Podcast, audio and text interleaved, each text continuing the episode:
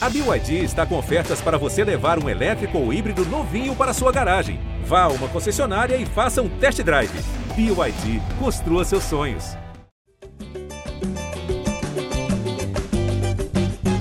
Você que se liga no GE, tá ligado aqui no GE Flamengo, seu podcast 100% pensado e dedicado a você, torcedor rubro-negro. Eu sou Igor Rodrigues, estou aqui depois do meu fim de semana ter sido abalado por uma chuva de mensagens da nossa grande audiência aqui do nosso podcast, logo depois de um empate do Flamengo em 1 a 1 com o América Mineiro, naquele horário maldito de 11 horas da manhã que acaba com o domingo do torcedor depois, e a galera na bronca, né? Na bronca com os jogadores poupados, na bronca com o resultado, na bronca com o desempenho, mesmo depois de um bonito gol do Michael, porque no Michel que entrou no segundo tempo, mais de uma falha e de um jogo péssimo do René. A gente tem vários elementos aqui para discutir no nosso episódio 173 aqui da nossa resenha. Eu vou começar já trocando ideia, batendo bola, com Jorge Natan, que prometeu e voltou, né? Disse que voltaria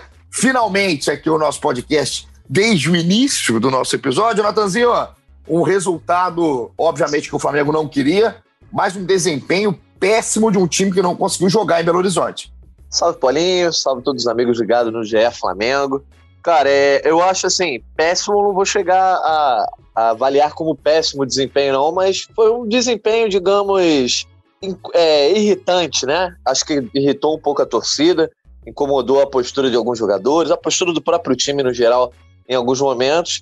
É, o resultado muito ruim é primeiro por conta do nível do adversário Segundo, pelas circunstâncias do jogo, né? Que o Flamengo, é, mesmo sem tanto, tanta qualidade, ficou martelando, conseguiu fazer um gol, um belo gol de pequeno Micho, inclusive, que eu sei que você vai comentar. E aí, numa bobeirada ali, questão de saída de bola, questão de bola aérea, assim, deixa escapar dois pontos muito preciosos que não só permitiriam que o Flamengo diminuísse a vantagem, a diferença para o Atlético Mineiro, mas também minimizaria muito esse, esse bafafá aí antes de um jogo decisivo de Libertadores, que eu acho que, assim, críticas, eu acho que o Renato merece críticas sim, mas eu também acho que há um, uma corrente de exagero, né, de terra arrasada que não combina para um trabalho que é, emendou tantos bons resultados e está aí a um jogo, a um empate ou até mesmo a uma derrota de estar na final da Libertadores. É o que a gente sempre fala, né, Natan? Aqui, falamos várias vezes no podcast, junto com a nossa audiência que está gigante, cada vez maior, que criticar o trabalho é uma coisa, criticar o jogo, o desempenho é outra, né? E o desempenho eu critico demais, esse desempenho contra o América Mineiro no Independência, opções, é, jogo coletivo, se é que ele existiu, jogo individual, mas o trabalho realmente existe. Há um exagero também, na minha visão, em cima do trabalho do Renato Gaúcho, aproveitando para trazer ele, Caê Mota, setorista do Flamengo do GE. Caezinho, o que é pior para você? O resultado, o desempenho? Concorda, discorda que foi um jogo ruim do Flamengo no, no, no Independência? Por favor, chegue mais aqui para nossa resenha. Fala Igor, fala Natu, todo o pessoal aí. Eu tô, eu tô com o Natan. É, não acho que foi uma atuação tão ruim, não. Acho até que em comparação com o que foi o jogo contra o Grêmio, achei a atuação bem melhor, até tendo em vista que era um time é, novo, com muitos, muitas mudanças. Achei que o Flamengo é, não foi aquele volume natural, o volume que vinha apresentando, mas não achei que foi o time que jogou tão mal assim. Acho que o resultado foi muito pior, porque o Flamengo, como bicampeão, que busca um tricampeonato, que caça ao galo, e por todo investimento, tem a obrigação de não perder pontos para times da parte de baixo da tabela, seja o América, seja a Chape, é, quem quer que seja, então, seja com time titular ou reserva, tem que chegar em BH e fazer o resultado com certa tranquilidade. E eu até acho que, mesmo não sendo uma atuação também que não acho que foi boa, mas foi suficiente para que se vencesse com tranquilidade. E aí que entra a parte individual, a parte do atleta. Achei o time do Flamengo, de modo geral, com um preciosismo muito grande. E foram vários, vários lances, até de mano a mano. O Bruno Henrique, o Pedro, principalmente o Bruno, estavam com muito preciosismo, cara me chamou a atenção a quantidade de chances que o Bruno teve de finalizar e que ele tentou dar um passe. É, não sei porquê, assim, estava buscando muito o Pedro, o Pedro também demorando para finalizar, queria sempre dar um passe a mais, um drible a mais. Acho que isso foi o grande, o grande problema, a atuação do Flamengo, que melhorou muito com o Michael e com o Andreas. Aí achei que o time ganhou mais volume, abriu o campo, o Michael entrou bem. É, aí consegue fazer 1 a 0 é, no finalzinho, né? Parecia que estava tudo encaminhando para uma vitória importante em termos de tabela e teve aquele vacilo do René no final. A gente vai falar sobre isso bastante ainda, mas é, não achei uma atuação tão pavorosa, não. Achei os jogadores até, talvez por ser 11 da manhã, muito calor e tudo mais, o jogo foi se arrastando. Esse que é um grande problema. À medida que o jogo se arrasta, é, o desgaste vem. Então acabou que o Flamengo não conseguiu achar esse gol, fazer esse gol. Mas se você parar para pensar, foram vários lances que o Bruno Henrique poderia finalizar e ele buscava o Pedro. Aquela própria bola do Lázaro, teve uma outra bola também que ele foi tentar buscar o Pedro. Teve uma bola do Thiago Maia que está na perna boa dele, ele corta para a perna ruim e também tenta buscar o Pedro. Então achei que faltou ser mais objetivo e jogar mais simples e fazer logo o gol, até por ser de manhã, ser com calor e tudo mais. E acabou que isso pesou no final. Bom, o episódio vai ser bom, hein? É, quando começa assim, com opiniões divergentes, a gente sabe que o episódio vai ser bom. E para o episódio ficar bom, Arthur Mullenberg chega mais com a visão do torcedor do Flamengo. Então aqui a gente já deu só aquele pitaco inicial. É, para mim, a atuação foi muito ruim. O Caê não acha tanto. O Natan também não chega ao ponto. Queria saber para você, como é que você viu o jogo, é, o resultado, a performance, qual foi a sensação do torcedor 11 da manhã no domingão, Arthur? Bom dia, Igor. Bom dia, galera que está ouvindo. Bom dia, amigos que estão aqui fazendo. Bom, começa por aí, né? Às 11 horas da manhã, eu acho que tudo fica comprometido. Tanto a, a, a atuação do jogador quanto a própria análise da gente também fica meio abalada, porque o horário é muito impróprio para a prática do futebol. De qualquer maneira, cara, objetivamente falando, eu acho que dá para concordar tanto com o Jorge quanto com o Caê. Teve uma atuação ruim, abaixo do que a gente esperava, mas não tão ruim quanto a do Grêmio. O que eu queria mais me atentar é para a questão. Só não dá para concordar com o Igor, então. Então é 3 a 1 aqui. não, sem sacanagem com mim agora, eu só diria o seguinte, cara. Que mais importante do que, para mim, mais importante do que essa questão objetiva é a questão subjetiva, do que a gente via dos jogadores, pelo menos pela tela, o que passava era: temos ali em campo 11 caras pensando no jogo de quarta-feira. E acho que isso era a torcida toda, cara. Porque eu acho que tem aquele papo. Nós tivemos com o Jorge Jesus uma levantada de nível, o, sarrafo ficou alto, a gente ficou exigente. Então somos todos hoje torcedores do Flamengo, gourmand, queremos sempre a melhor comida, as melhores iguarias. Mas, meu irmão, se só tem boi ralado, a gente vai no boi ralado. Eu adoraria ter ganho ontem, eu estava muito feliz quando estava 1x0 depois do golaço do Misha. Mas eu estava temeroso de que a gente tomasse um gol, porque eu já tinha visto situações semelhantes em que o Flamengo ia tomar um gol naquele jogo ontem. Não tomou por sorte. E no final, segunda bola em cima do René, que para mim foi sacrificado na, na, na, armação ali, como ele mesmo disse naquele vídeo que está rolando por aí, né? Eram dois em cima dele o tempo todo. Não era a bola dele, não é o, ele não é o titular ali, estava sacrificado. Acabamos perdendo, o, levando um gol, foi um empate com sabor de derrota. Mas, cara, o Flamengo tinha tudo para perder aquele jogo. Na minha opinião de torcedor, na minha superstição. Era um jogo perfeito para o Flamengo perder três pontos, porque principalmente porque todo mundo com quem a gente estava brigando tinha perdido ponto. E é nessas situações o Flamengo não costuma se dar bem quando joga depois. Óbvio que foi ruim, mas a distância para o Atlético continua a mesma. Distância para o Palmeiras diminuiu. Vamos embora, o Enia está no jogo ainda, só que agora eu só quero saber de quarta-feira Libertadores. Falaremos também da quarta-feira tão importante, o Renato está tão preocupado, os jogadores do Flamengo, a torcida do Flamengo. E você, então, que se liga no ge.globo barra Flamengo para escutar aqui através da nossa plataforma ou no Spotify ou qualquer agregador que a gente disponibiliza a nossa resenha. Vambora, vambora para falar desse jogo. Vai ser bom a coisa. A coisa que hoje vai ser boa. Tenho certeza absoluta. Vou começar aqui na nossa ordem direta.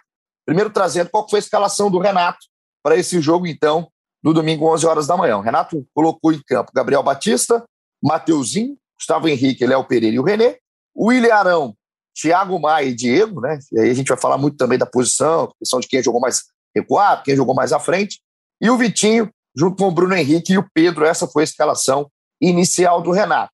É, eu vou ouvir primeiro aqui o nosso primeiro torcedor, que mandou áudios para gente, né? a gente sempre agradece pra caramba quem participa aqui do episódio, quem faz o episódio com a gente. Meu xará, meu xará Igor vai participar aqui do episódio 173. Solta pra gente, Raíra.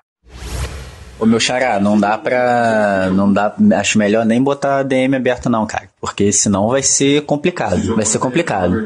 Porque eu vou te falar, ó, parabéns, Michael, mas o time hoje não jogou nada. Bruno Henrique errando tudo. Pedro, pô, parece que tá faltando seriedade na hora de bater pro gol, cara. Vitinho tá recompõe bem, beleza, mas, pô, tem uma hora que tem que dar um choque de realidade. Não é possível. Então tá aí, alguém concorda, né? Alguém concorda que o time não jogou nada. É, e eu acho que é a visão de muita gente. Eu vi também vários, várias opiniões, tá? De que o time chegou a jogar bola e de que não conseguiu resultado, que o time não jogou foi nada, enfim. É, é para a gente começar exatamente o nosso papo, nessa, exatamente o nosso diálogo aqui. Eu queria, é, Cair, primeiro, é, entender a questão da escalação, né? Antes a gente entrar no jogo em si. Eu não vou entrar no mérito, é, da questão física dos jogadores. É, eu não posso falar pelo Renato sobre o, o, motivo dele não ter utilizado, por exemplo, o Gabriel, o Everton, se é motivo de desgaste, se é motivo né, só pensamento em Libertadores. Ele, inclusive, o próprio Renato, em entrevista ao Pedro Rocha, repórter, estava no Independência antes do jogo. Ele toca nesse ponto, né? Fala que muita gente às vezes fala, ah, tá poupando, mas não sabe qual que é a real é, forma física de momento de, dos caras. Então, eu não vou aqui questionar a escalação do Renato. Eu vou questionar o, o Jorge Natan. É o desempenho do time como um todo, por quê? Eu, eu não acho que o problema passe por poupar, tá? É, sinceramente, o Renato trabalhar com o grupo que ele tem na mão, o Renato rodar esse grupo, é, eu, eu não acho que seja o grande crime, é, a grande loucura. Ah, o Renato está inventando a roda. Não, vários já fizeram isso eu acho que isso passa até a ser natural quando você tem um elenco mais inchado. O Flamengo, por exemplo, que tem opções, que dá minutos até para jogadores que não jogam tanto.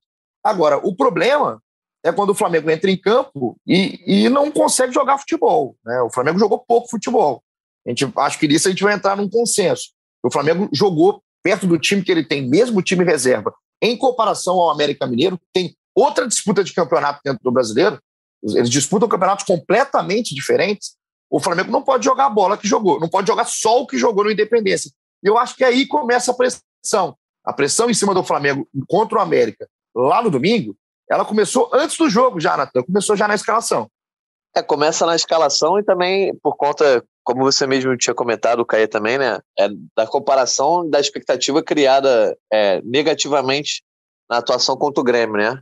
Todo mundo queria ver alguma coisa é, é melhor tudo bem, Flamengo venceu o Barcelona nesse meio do caminho aí, poderia ter vencido até por mais, enfim. Mas sobre o Campeonato Brasileiro, já havia tido uma situação parecida contra o Grêmio ali, e aí todo mundo tinha expectativa de que pelo menos agora jogasse melhor.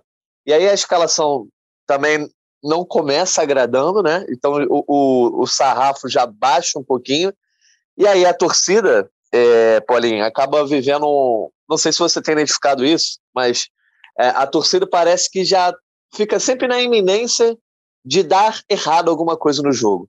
Seja o Flamengo perder um ponto, seja é, a zaga falhar, ou o jogador que a torcida não queria ver é, fazer uma besteira, que foi o caso do René ontem, né? Parecia que o tempo todo todo mundo estava com medo que o René fizesse alguma coisa de errado, porque quem deveria jogar era o Ramon. Então o Renato, quando ele, ele é, faz umas, umas. Opa, até meu cachorro aqui se manifestou. É, quando, Bom dia. Quando o Renato, quando o Renato escolhe a escalação que, que ele manda a campo, ele também traz um pouco mais de pressão para si, bota essa demanda que você falou. A torcida já fica, pô, cara, isso aí não vai dar certo, não. Putz, isso aí vai dar ruim. A gente não vai conseguir ganhar hoje, não vai conseguir ganhar hoje. E parece que o resultado, ainda mais com gols 48 aí do segundo tempo, é, só dá mais motivo para todo mundo criticar. Eu, eu acho que o, o, o, mais pesado desse jogo, Paulinho, é justamente a ocasião em que ele acontece, né?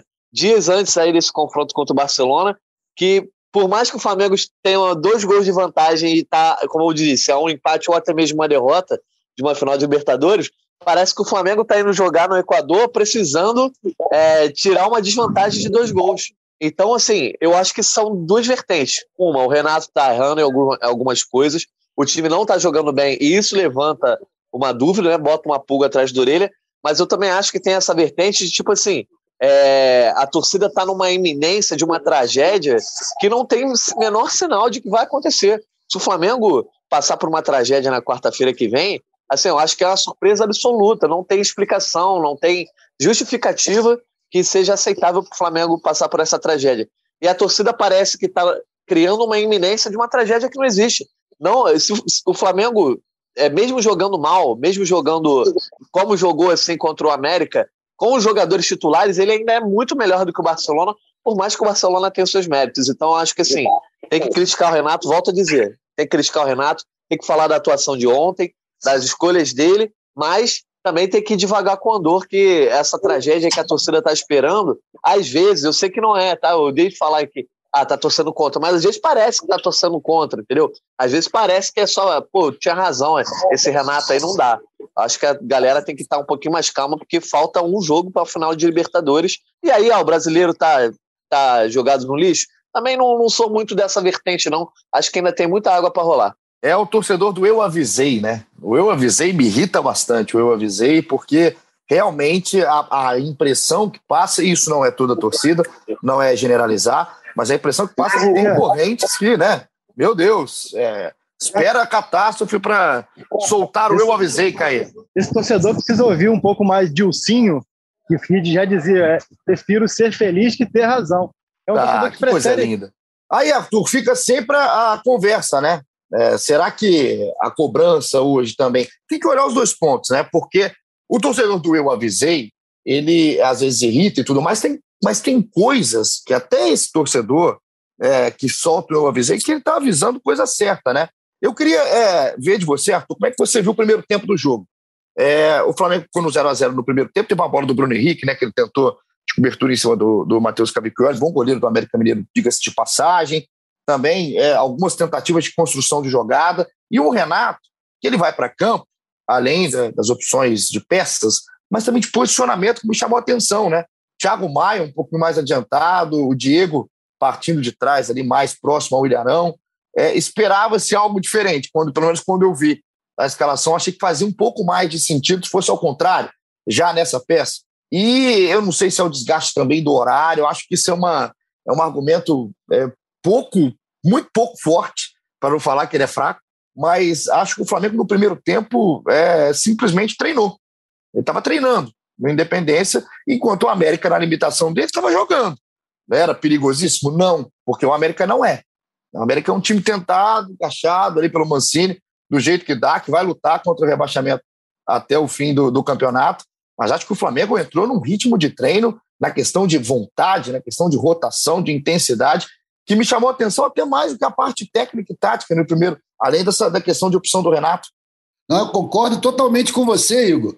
Às 11 horas da manhã estava todo mundo chapado, não apenas na audiência. Quem estava em campo também, a gente via isso. E a questão de parecer um treino, realmente parecia um treino, cara. Agora, eu tenho uma, uma opinião, é pessoal isso. É, eu, é, o nervosismo do torcedor antes de momentos decisivos se manifesta com cobrança exagerada, com fatalismo, com pessimismo. E com os jogadores, ele se manifesta numa certa falta de disposição. Pelo menos visualmente era isso que passava. Que os jogadores não estavam dando tudo. Como, por exemplo, o Bruno Henrique, que a gente achou que ia estar tá voando. Depois do bom jogo que ele fez na quarta-feira, eu achei que ele ia estar tá entrando. Cara, o cara entrou se poupando. Era óbvio isso daí. Eu acho natural até que haja um certo cuidado dos jogadores que tem um jogo à frente três dias depois não botar o pé em todas, de não ir com toda disposição. Até porque, cara, a gente sabe o quanto é difícil você jogar três competições à vera para ganhar. O que acontece é isso. Eu estou bastante conformado quanto a isso daí, cara. Eu não estava esperando uma grande atuação do Flamengo, apesar de achar que o América é fraco, mas o América está fazendo o trabalho dele, está jogando em casa. O jogo é 11 da manhã. Eu, fora aquele histórico Flamengo e Goiás de 2019, aquele 6 a 1 né, que foi a estreia para o mundo de Jorge Jesus, eu não lembro do Flamengo se dar bem às 11 da manhã em nenhuma situação. Só me lembro de derrota. Então foi Pô. ótimo o jogo, o jogo que eu achei que a gente ia perder. Para mim, um a um, lindo. E os caras, primeiro tempo, jogaram mal. No segundo, jogaram pior ainda. Mas Michael salvou. Pouquíssimo, pouquíssima, pouquíssima gente se dá bem 11 horas da manhã, a verdade é essa, né? O horáriozinho, é para dormir, sabe? Para você se recuperar no sábado e não para estar tá jogando futebol. É hora Mas de comprar é... carvão, né, Igor? Pô. É isso, é isso. É hora Mas de é... Né, começar a agitar outra parte da vida. Não é essa parte da vida. Diga lá, Caê. Só queria é, entrar no assunto aqui, poupar ou não poupar, time, enfim, decisões do Renato, assim, porque eu acho que a gente precisa contextualizar sempre o cenário, né?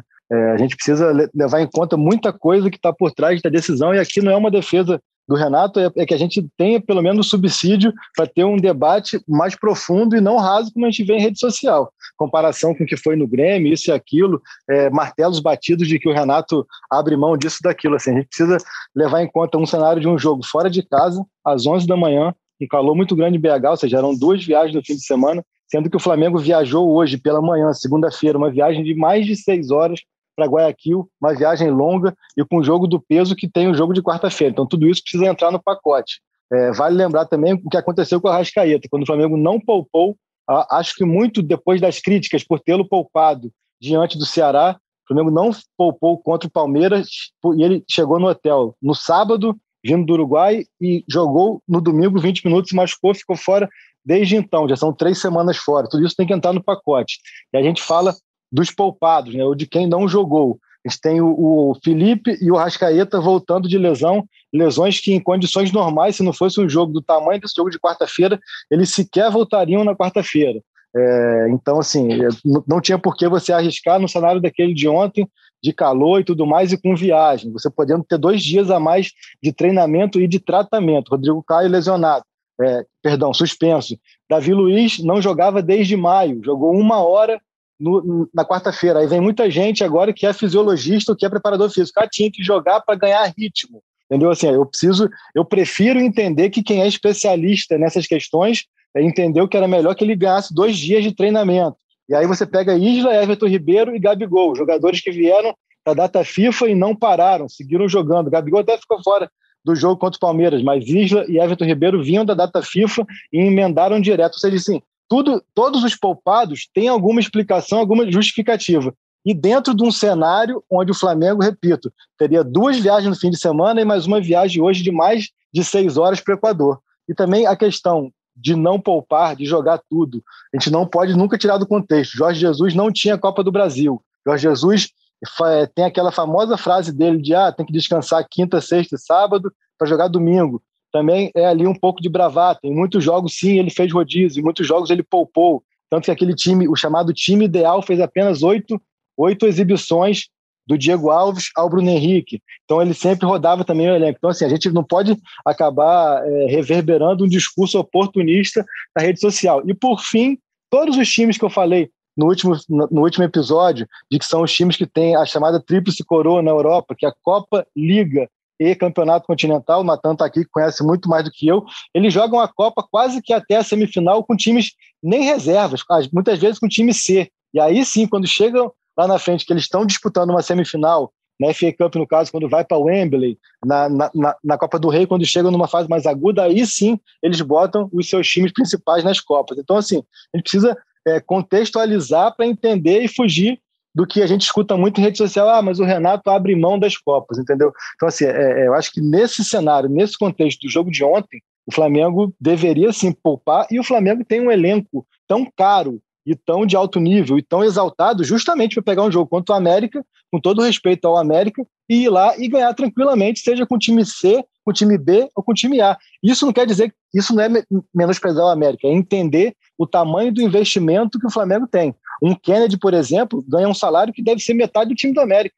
E por aí vai. Então, assim, é entender um pouco esse contexto. Senão a gente fica no discurso muito, muito vazio de assim, ah, o Renato não gosta de, de pontos corridos e só gosta de Copa. Acho que isso tudo é muito vazio, né? Mas, Caio, a minha, a minha discussão em cima desse jogo, é, eu concordo com o que você falou, tá? É, por isso que, inclusive, eu, eu prefiro nem entrar, cara, no, no mérito do motivo da, da, de poupar ou não. É, acho que a partir do momento que você começa a tentar né, entrar é, na, na, na, jogada que é do departamento médico, que é da comissão técnica, faz o menor sentido. Então, eu tenho que entender o que está acontecendo dentro de campo. Então, poupar, cara, tudo bem. É, é o planejamento do Renato, é um time que está viajando para caramba, é um time que agora está indo para Guayaquil, e é desgaste mesmo, tem, tem todas as competições em todas as frentes. O Flamengo chegou nesse patamar, se colocou nesse patamar e não pretende sair, vai ser assim. Agora, para mim, o mais, o mais é, importante da análise é o jogo. Porque Sim. o time que o Flamengo coloca em campo, ele tem que jogar mais futebol. E isso aí é contra o América, é contra o Grêmio. O Flamengo reserva, ele joga praticamente é, um futebol melhor do que todos os times do Campeonato Brasileiro. Ele, ele tem que jogar, porque ele não pode jogar o futebol que ele jogou ontem é, no Independência. E aí, Natan, a pergunta que eu faço em cima do que vocês falaram de pitaco inicial, até para a gente começar um debate bom, é, o do 3 contra 1, vocês viram o Flamengo jogar, então, em algum momento ontem? É, eu, eu, eu, queria, eu queria ouvir, sabe, Natan, em qual parte né, o, Flamengo, o Flamengo jogou, porque a, a, questão das jogadas que o Flamengo conseguiu, aquela bola, por exemplo, de inteligência que o Bruno Henrique teve de tentar colocar por cima do Matheus, aquilo é uma bola né, de ocasião do jogo, é, e as outras, praticamente todas, tirando é, a individualidade do Michael, a gente vai falar também especificamente dela depois, do gol do Flamengo, é, ela e um passe do próprio Michel para o Bruno Henrique que finalizou mal, para mim foram mais é, é, chances criadas por espaço que o América deu. O América está jogando retraído do que o Flamengo aproveitando esse espaço. O Flamengo ia com a bola, chegava perto do gol e finalizava mal. É, eu, eu, sinceramente, eu acho que ontem ninguém jogou futebol. Ninguém jogou futebol. O Andrés talvez tenha melhorado um pouquinho o time no segundo tempo, mas eu estava vendo o jogo assim, um vazio de ideias, um marasmo dentro de campo, com o ingrediente do horário, um calor danado em BH. Eu conversei com pessoas que estavam em Belo Horizonte na hora do jogo e realmente todo mundo falou que estava quente pra caramba. Mas de jogo, de proposta dentro de campo, eu sinceramente, é, eu achei que o Flamengo não fez nada. E até me espantou quando vocês falaram que, que acha que fez, é legal, eu gosto quando as ideias são contrárias. Então, onde que o Flamengo jogou bola, Natan? Não, assim, eu, quando eu abri, eu só. Você disse que o Flamengo teve uma atuação é, péssima. Eu acho que péssima é. Isso. Assim, é, é um adjetivo que eu, que eu não gosto de usar para o, tipo de, o tipo de atuação de ontem, que assim, foi uma atuação ruim. É, foi uma atuação. Mas ainda assim, o Flamengo, por exemplo, teria uma oportunidade de sair com os três pontos ali, se não fosse o mole que deu. Beleza, circunstância do jogo, mas eu acho que péssimo é, sei lá, uma atuação diferente, assim. Acho que além de ser derrota, é uma atuação muito ruim, uma coisa que você não enxerga, o time não consegue fazer nada, o time é totalmente dominado. Enfim, mas aí é uma questão mais de é, gramática, sim, sim. semântica, né, da palavra. Eu não achei que foi péssimo. O que eu achei foi uma, uma atuação, assim, burocrática, tá? Você falou, não teve ideias, o time não teve, de fato, ideias de jogadas trabalhadas, estratégias assim, ah, o América tá dando mais espaço por aqui, vamos trabalhar para esse lado. Ah, vamos mudar isso aqui para tentar, vamos é, subir a linha, vamos apertar a marcação no momento tal, vamos fazer isso. Realmente, não teve isso aí, a gente não enxergou. Mas o Flamengo, é, com o potencial dos seus jogadores, inclusive dos reservas, tá? O, eu acho que o Pedro, cara, cada vez que eu vejo o Pedro jogando assim, eu, eu me encanto com ele, mesmo ele errando, erra passe, erra um domínio, mas tu vê que ele é um cara inteligente, que ele tem uma visão diferente, assim, inclusive no gol de, no gol do Michael, você vê a inteligência desse cara. Enfim, eu acho que o Flamengo errou muito. O último passe, né, aquele passe decisivo, aquele passe que vai clarear a jogada, e finalização. E aí um monte de decisões tomadas erradas influenciam nessa coisa da, da bola mascada, do bate, bate, bate, não consegue criar uma jogada. Bruno Henrique tomou uma série de decisões erradas ontem, o próprio Pedro também. É, enfim, eu, eu acho que os jogadores não tiveram as decisões certas e da área técnica, do treinador, não veio nenhuma solução para minimizar esse impacto, né? Ah, os jogadores não estão tomando as decisões certas. O que, que eu vou fazer? Ah, como eu vou mudar esse jogo? É, o Caí até elogiou o Andrés, eu acho também que foi uh, o, o momento que o Flamengo teve mais respiro, mais, mais domínio, mas também não foi nada demais. A única coisa que eu queria pontuar assim, jogou mal, é do jogo, o time vai jogar mal, com o time reserva vai jogar mal mais vezes do que joga com o time titular mas eu acho que o time também jogava mal com o Rogério Senna, assim, se, se, se, tem uma coisa que o Rogério Senna tinha, eram ideias. Era pô, o nosso grande professor Pardal, não faltavam ideias para o Rogério Senna, ele, ele não tentava, ele, ele não hesitava em tentar coisas diferentes, em, em mudar aqui, botar o lateral de ponta, botar o volante de zagueiro, enfim. É, e também não dava certo, às vezes o time jogava mal. Eu, eu, só, eu só acho que assim, jogou mal, um jogo fora de casa, desperdiçou pontos importantes, mas jogou mal e ponto, né? E aí, o, jogo ruim é, é, é, terra arrasada? Eu não acho que não. Não estou dizendo que você está falando que é terra arrasada não, tá, Paulinho? Não, Estou concordando não. com você que a atuação foi ruim, eu não achei péssima, eu achei ruim, mas também acho que é, é, faz parte do jogo, né? E assim. Ô, Natan, Flamengo... é porque assim, é, é dentro do, do, do, contexto do jogo, até para o Arthur também entrar no papo, quando o, o Flamengo tem o espaço que teve para jogar, né? Porque realmente o América não é um time dominante, não vai ser dominante contra ninguém no Brasileirão, contra ninguém, nem na briga lá de baixo. E quando o, o América dá espaço para o Flamengo jogar, a minha expectativa quando eu vi o jogo era que o Flamengo, é, pelo menos, teria né, chance de criar alguma coisa ali em cima, mas realmente criar, de envolver o América. Né? Não precisa ser com o entrosamento do time principal, que é loucura a gente cobrar isso, mas de o Flamengo propor o jogo, né? de o Flamengo dominar, tomar suas, os contra-ataques, talvez, com a Demi, que é um jogador rápido pela direita, mas que o Flamengo tivesse mais proposta dentro de campo, Arthur. E por isso que eu acho que o jogo é só o jogo, tá? Não é o trabalho e não é pensando em Libertadores, é só o jogo contra o América que vale muito, que vale para o brasileiro. Eu acho que dentro do jogo, do que o jogo se apresentou ao Flamengo, o time foi pobre. O time foi pobre dentro de campo, com escolhas individuais. Muito, muito é, é, concordando aqui com o Natan, quando ele cita, por exemplo, o Bruno Henrique, que talvez fosse o grande líder técnico do Flamengo dentro de campo ontem, e não jogou absolutamente nada, tanto em tomada de decisão quanto de ir para cima no um contra um, nada, não fez não nada o Bruno Henrique dentro de campo. É, e eu, eu não via o Flamengo jogar. Né? O Flamengo não teve jogada pelas laterais. O próprio Mateuzinho, a gente fala tanto que é um cara incisivo, ele foi uma vez na linha de fundo com qualidade, do mais, uma burocracia que não é comum a ele, é mais comum até ao Isla. É, e, e era assim no meio, era assim pela lado, era assim com o Pedro, era assim com o Bruno Henrique. Eu realmente acho que essa, como o jogo se apresenta ao Flamengo, fala, vem, é, joga no meu campo, o Flamengo não jogou. O Flamengo não jogou no campo do América. É, o jogo como esse de ontem, Igor, na minha opinião, o vamos lá porrismo do Renato fica muito evidente. A gente sabe quem é. Eu não, não nutro ilusões táticas com o Renato. Eu não fico esperando dele um rinos misto renascido. Eu gosto do cara que gere bem o seu elenco, que dá moral para os jogadores, que sente o pulso do jogo e faz as coisas acontecerem. Um jogo de ontem mais morno, em que o time ia, mas não ia muito, já começou todo errado, né? O Bruno Henrique tomar decisões lá na frente que não foram legais, como o Pedro também não está num grande dia, isso tudo começa lá atrás, que a gente saiu na bicuda várias vezes, sem saída de bola. Essa troca aí do, do Thiago Maia jogando mais à frente não ajudou em nada, porque o Diego ontem não estava num dia legal, errou muito na saída de bola. A gente, como sempre, quando não tem Felipe Luiz para sair pela esquerda, o negócio fica complicado. Mateuzinho num dia ruim, querendo mostrar serviço, que joga sério, como, como o Isla. E o que, que acontece, cara? O jogo vai ser sempre assim para o Flamengo. Todo mundo quer se dar bem em cima da gente.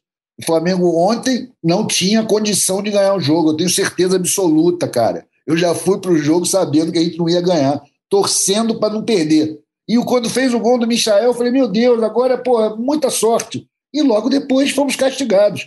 Acho que é perfeitamente normal, cara. A gente, durante no em curso de três competições, um jogo como esse, tinha tudo para dar errado. Eu, claro que eu fiquei triste, claro que eu esperava mais do Flamengo. Agora, eu fiquei satisfeito de não ter perdido, porque eu tava, era um jogo que a gente poderia perder. A gente tem vindo esse histórico recente aí, antes de partidas decisivas da Libertadores, a gente não tem jogado bem. Não concordo com essa viagem de, de rede social de que Renato poupou. Isso não existe. A gente tem um elenco de 35 jogadores que custa mais caro que sei lá o quê. Tem que botar todo mundo para jogar, isso é óbvio. É por isso que o Flamengo investe num elenco caro, um elenco bom, qualificado. Agora, se os caras conseguirem jogar ou não é outra questão. É se tem tempo para treinar, se o Renato está conseguindo passar o papo para eles direito. Pelo menos ontem a gente achou que não conseguiu. Mas tudo bem, bicho. Vamos em frente o campeonato é longo, a gente ainda tem 19 partidas, é um turno inteiro, tem muita água para rolar. Eu me recuso a entrar nessa viagem de que o Flamengo abriu mão de qualquer das competições. Ao contrário, estamos em todas. A mais importante é a de quarta-feira, a gente está focado nela. Pô, o Renato não, não, não, trabalha sozinho, né? Ele tem chefia lá e eu tenho certeza que a diretoria do Flamengo não, a princípio, né? Imagino isso, o Caí pode até dizer, não compartilharia dessa ideia de vamos abandonar a competição aí que que o Flamengo poderia ser tricampeão, fazer história. Ah, porque vai jogar agora a Libertadores, vai jogar agora a Copa do Brasil. Eu acho que ele também, quando ele faz isso no Grêmio, certamente ele tinha autorização da diretoria e ele só faria isso no Flamengo se a diretoria compartilhasse disso eu tenho a, é, é, a absoluta noção que a diretoria do Flamengo não teria essa visão. Entendeu? Fecho então, com você, que... Natan. Pois é, eu não sei se o Caí tem alguma coisa se, se, de orientação, se a diretoria fala alguma coisa, mas eu duvido muito que a diretoria ficaria feliz se o Renato falasse aí, não vou jogar mais o brasileiro não, meu negócio é as Copas agora. Caí? Cara, é, então, cara, eu, eu acho que é um tipo de debate tão pautado em, em, em, em rede social, assim, essa questão do, do abandonou ou de não, não vai jogar e tal, e que muitos coleguinhas corroboram, e ao meu ver, até muito por querer engajamento, por querer por seguir aquele efeito manada de que ah, vou falar o que está sendo falado pela massa, porque isso aí vai acabar reverberando e vou acabar estando sempre por ali, porque, cara, porque é uma coisa que não faz o menor sentido, cara. Assim, é, é, não acho que o Flamengo abandonou, não acho que, que vá abandonar e não acho que deva abandonar, entendeu? Agora, é, eu, eu, até acho, acho uma arrogância muito grande, assim, você achar que se por acaso um ano você não ganhar um campeonato, tem que ter sempre uma conjuntura, uma, é, é, tem que conjecturar em cima de, de, de, fatos que, que vão justificar a situação. Acho que ainda, como o Arthur falou, falta um turno inteiro. O Flamengo, se fizer o que se espera dele, tá a cinco pontos do Atlético, cinco não seis, né? Perdão, é, não cinco mesmo. Com um confronto direto no Maracanã, enfim, tá tudo aberto. Só que repito o que eu venho falando aqui há muito tempo.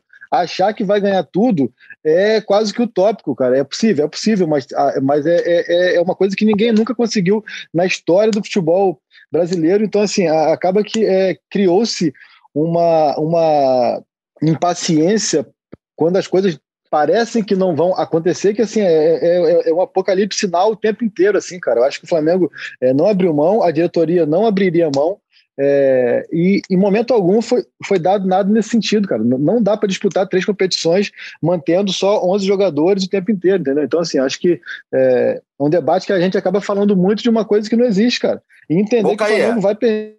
Mas, mas a questão, assim, é, eu tô. Isso aí eu nem, eu nem. Esse debate eu nem entro, cara, porque eu realmente é, não, não duvido que isso aconteça. O Flamengo não abriu mão, o Flamengo está brigando. Agora a questão é do Flamengo poder brigar nas três, né? Com o elenco que tem, né? E esse jogo tá de brigando, ontem. Mas a questão não, é sim, essa, tá sim, é o que eu tô falando. O Flamengo tá nas três. O jogo de ontem, para mim, sai desse contexto. O jogo de ontem sai desse contexto, porque o Flamengo não brigou em campo. O Flamengo não, não brigou no Independência. É, o Flamengo teve campo para brigar. O Flamengo teve tudo para ganhar do América. E mesmo não jogando para mim nada, o Flamengo fez 1 a 0 no América, na individualidade do Michael o jogo de ontem, as ideias do Renato, só ontem, eu acho que elas fogem dessa questão do Flamengo brigador, que vai brigar nas três frentes e continua brigando mesmo com o empate. Porque, por exemplo, Caio, minha primeira pergunta para a gente ficar dentro do campo: qual foi a ideia do Renato, na sua visão, e porque ele falou depois da coletiva e o que foi o jogo também, do Thiago Maia com o Diego no meio-campo, né? Da, talvez, para a gente seria de um jeito, o que, que o Renato quis tentando de outro, né? Com o Thiago por mais vezes à frente e o Diego vindo de trás, quando se esperava o contrário. Você entendeu qual foi a proposta do Renato, por exemplo, nesse ponto? A proposta dele, ao meu ver, foi a mesma que ele, que ele executou na, naqueles 20 minutos do jogo de quarta-feira, quando ele colocou o Andreas. Não existe isso, ah, o Diego foi meia, o Thiago volante ou vice-versa, o Andreas foi meia. Ele, ele mudou o formato do meio-campo para um losango, é, onde o, o Arão fica fixo e os dois volantes ficam aqueles volantes que vão e vêm, tipo, um aberto de cada lado. O, o Flamengo jogou muito assim, por exemplo, na época do, do, do gol do Tri, que era o Rocha, o, o, Rocha, o Leandro Ávila fixo, o Rocha e o Beto, como esses volantes que subiam e desciam, e o Pet na frente, enfim, foi, foi o que me veio à mente aqui, mas é um meio-campo nesse, de losango, onde depende muito para onde o jogo vai se desenhar mais. Quando o jogo se desenha mais pela esquerda, quem sobe mais é o Thiago Maia, quando o jogo desenvolve mais pela direita, quem sobe mais é o, o Diego. Então, acho que isso que foi desenvolvido ali no decorrer do jogo, entendeu? Então, assim, foi isso e ele tinha feito isso. E não funcionou, né? E não, e não, também. E não funcionou, né, Caio? Assim, é. Não funcionou, achei é, os dois também, é, tanto o Thiago quanto o Diego, meio que sem saber muito o que fazer ou sem saber muito como se comportar. O Thiago até teve uma grande chance, que eu até comentei aqui mais cedo, que passa despercebido, não é também em melhores momentos, onde ele, onde ele escapa quase que sozinho, na perna boa dele, com o Pedro no meio, e bastava que ele desse de canhota para o Pedro no meio, ele corta para a direita e, dá, e, tenta dar um passe, uma pifada no Pedro de, de direita e a bola sai, até o Pedro reclama com ele. Mas voltando ao que você também estava falando antes, a, a gente acaba, é, acho que a gente, o debate fica muitas vezes abstrato. O que mais me preocupa mesmo nesse Flamengo, acho que a gente pode falar bastante nisso aqui, é a saída de bola. A saída de bola está muito lenta. Muito e está tá cada vez mais espaçada, o que força muitos chutões, muitas bolas longas, muitos lançamentos longos, digamos assim, não vou é, falar em chutão. Ontem teve até tiro de meta que tanto o Gabriel quanto o Arão, e os dois até funcionaram, deram aquele, aquela fatiada muito muito esticada já no tiro de meta, assim, entendeu? Então, assim, é, é, e o jogo do Flamengo, por muito tempo, funcionou justamente por ter uma saída de bola de passes rápidos. O que, que quer dizer o passe rápido? Cada, é, onde o cara dominasse e penteasse a bola o menos possível, muitas vezes com passes de primeira e verticais. É, e nesse sentido, eu tenho visto o contrário. Tem sido é, os zagueiros, principalmente hoje em dia, eles dominam a bola, eles penteiam para dentro, penteiam para fora, e quando vão dar o passe, nem dão aquele passe progressivo. Dão passe muitas vezes para o lado. O único que ainda tenta, até por característica, por ser quem vem desde a outra formação, é o Arão, que tenta mais passes verticais, mais passes, pouco toque na bola, sem dominar tanto, mas até pelo time estar tá mais espaçado, ele erra mais, o passo tem que ser mais longo. E muitas vezes o time tem tentado essa bola esticada que favorece muito mais o adversário. Então, independentemente de falar do jogo de quarta-feira, ou do jogo contra o Grêmio que perdeu, ou do jogo de ontem, eu acho que essa questão da saída de bola é o grande é, X, X dessa questão do Flamengo. É um time que está demorando muito para fazer essa transição ou para fazer com que a bola chegue ao ataque ou para acelerar o jogo. Isso para mim é o grande ponto. Quando eu digo que eu, eu, não achei que o time ontem jogou tão mal, porque eu acho que até teve oportunidade é, suficiente para ganhar o jogo com tranquilidade. E aí eu acho que ali na, na, chamada zona do agrião, pelo terceiro episódio consecutivo, falando da nossa zona do agrião, as tomadas de decisão é, foram ruins e muitas vezes demoradas. Até parei para ver aqui enquanto vocês falavam os melhores momentos. Foram muitas bolas assim que o próprio Bruno Henrique ele tenta ou dar um drible a mais ou tentar um passe, aquela bola do Lázaro para ele. Ele, em vez de tentar chutar rápido ali alto, de repente é, como dessa. Ele tentou buscar o Pedro, a outra bola do Michael para ele também, que foi uma bola muito boa. Ele, em vez de finalizar, ele tentou buscar o Pedro, a outra bola que sobra para ele. Ele vai tentar dar um drible, que ele pede o pênalti. O Pedro tem também algumas jogadas, até que, que tem uma que ele, ele tenta limpar, tenta limpar, tenta limpar, não consegue, perde a bola, vai lá, recupera, limpa e chuta. Então, assim, é tudo ali dentro daquela área ali que dava para decidir o jogo. Por isso que eu falo assim, né? não foi uma atuação é, com fluidez, mas o Flamengo conseguiu se manter ali dentro de uma área decisiva e dava para ganhar o jogo até com certa tranquilidade. Muito por conta do América, como você veio falando também aqui, que foi um time que se preocupou muito em, em se defender, não foi um time que só se defendeu, mas se defendia mal porque eu achava que dava muito espaço muito mal, defender. Muito deixava mal. muito espaço para se defender. Então dava para ter ganhado o jogo, assim, entendeu? Agora, o que me preocupa, e eu acho que isso gera tudo isso que a gente está debatendo aqui, é a questão da saída de bola. E o curioso, que a gente vai até introduzindo já o assunto do gol, é que foi um Flamengo que quebrou tanta bola que, que, que é, jogou tanta bola esticada para o Pedro, e na hora que era para fazer isso, não fez, que foi o Gabriel que poderia valorizar a bola, até tomar um cartão ali, e depois esticar no Pedro para ver se conseguia uma falta na frente, alguma coisa, aí ele tenta sair jogando no René, é, e aí até, gerou, até pra, gerou tudo aquilo, né? Para aproveitar, Caio, a gente já vai entrar, esse lance vai ser debatido hoje, não tem nem ordem cronológica dentro do episódio, porque são trechos de um jogo, e o gol que o Flamengo toma, ele é gritante, né? É, eu sou muito, muito contra perseguição, né? Ah, perseguir atleta. O que é perseguir para mim, né? Você fechar os olhos, por exemplo, para qualquer partida que um jogador faça, seja boa ou ruim, só porque você não gosta dele. Por exemplo, é o René. O René, que foi o grande personagem aí para muita gente do jogo de ontem, o René, para mim, fez um jogo ok contra o Barcelona, um jogo bem justo contra o Barcelona né, no meio de semana. E o René fez um jogo péssimo ontem. Péssimo, desastroso o jogo do René, não só no lance, não só no lance. O René não acertou nada no primeiro tempo. Para mim, o René voltar para o jogo no segundo tempo é, era surreal. Era surreal. Ah, mas é o Ramon, não tem o Felipe. Não tem problema. Assim, é, o René é o titular. Ele não tem problema o René ser o titular. Mas o René não pode continuar em campo ontem do jeito que ele jogou futebol. Né? Inclusive viralizou, o Renato né, perguntando para o René logo na, parada técnica do primeiro tempo, do que, como é que estava o René, se a perna estava boa, enfim. O René estava tomando então, aí... um calor danado do Ademir na direita, estava mal na marcação, que para muita gente é o ponto mais positivo do René, o que ele mais dá ao Flamengo de retorno. E o René não ajudou em nada na saída, não se apresenta, como é de costume também se apresentar tanto, Caio. Aí, Igor, então assim, aí que eu acho assim, aí, aí que eu acho que, que, que é legal e é produtivo a gente debater. A gente falar, porque como, como a gente está debatendo aqui da saída de bola, como a gente está debatendo aqui agora para entrar no assunto René, aí eu acho que a gente consegue é, ser um pouco mais objetivo e falar, pô, o Renato foi mal nisso, foi, mal, foi bem naquilo tal, não aquele comentário vazio de que ah, não tem parte tática, não faz nada, é só distribuir colete. Nesse caso, por exemplo, é, como você bem falou, estava muito claro desde o primeiro tempo que o René estava sobrecarregado ali. A gente vai falar muito do René e acho que ele é, foi determinante para o resultado, mas o Bruno Henrique recompôs muito mal, recompôs muito pouco. Foi um, um, Bruno Henrique ontem totalmente é, é, fora do padrão dele comum de atuação ofensiva e defensiva. E quando o próprio René chega ali, e foi até uma parada técnica tardia, eu achei, né? Foi já 30, 30 e pouco do segundo tempo. É, quando o, o Renato identifica que o René está tendo dificuldade, pergunta para o René. O René desabafa daquele jeito, o mínimo que ele tinha que fazer é ter alguma atitude ali para dar suporte ao atleta dele que falou literalmente que estava em dificuldade.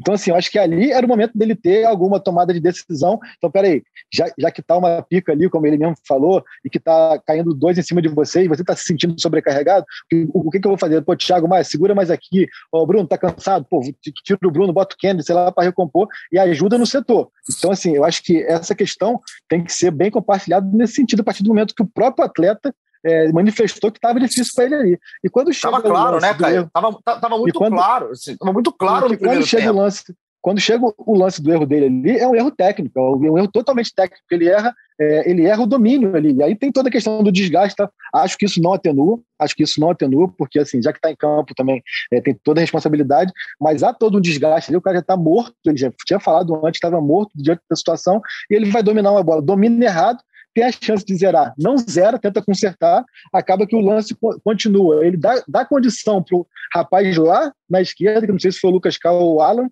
e aí acaba que depois finaliza, é, conclui toda a situação com ele é, deixando com que o, o, atacante o atacante subisse de cabeça ali com facilidade e marcasse.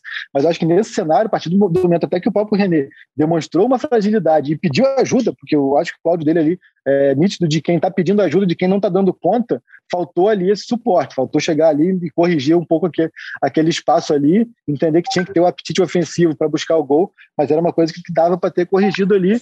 E aí só também nesse meia-culpa de, então dividindo de 80% para o René, 10% para o Renato, eu acho que dá para o, o Gabriel, não é uma falha, mas o Gabriel podia ter sido mais experiente ali, não ter dado aquela bola no René, fosse pelo desgaste, fosse pelo tempo, dava para ter quebrado aquela bola, dava para ter gastado mais o tempo. E acho também que o Thiago Maia, na marcação lá, também considero muito a questão do desgaste, mas o Thiago Maia ele, ele, ele dá muito espaço para que o Lucas Cal, que é zagueiro, jogando de volante, domine de costas, vire, dê um traço nele, ele vira de costas e depois cruza, entendeu? Então, assim, então são vários fatores, mas é inegável que, como eu falei, 80% da, da jogada passa por erros técnicos do René, né?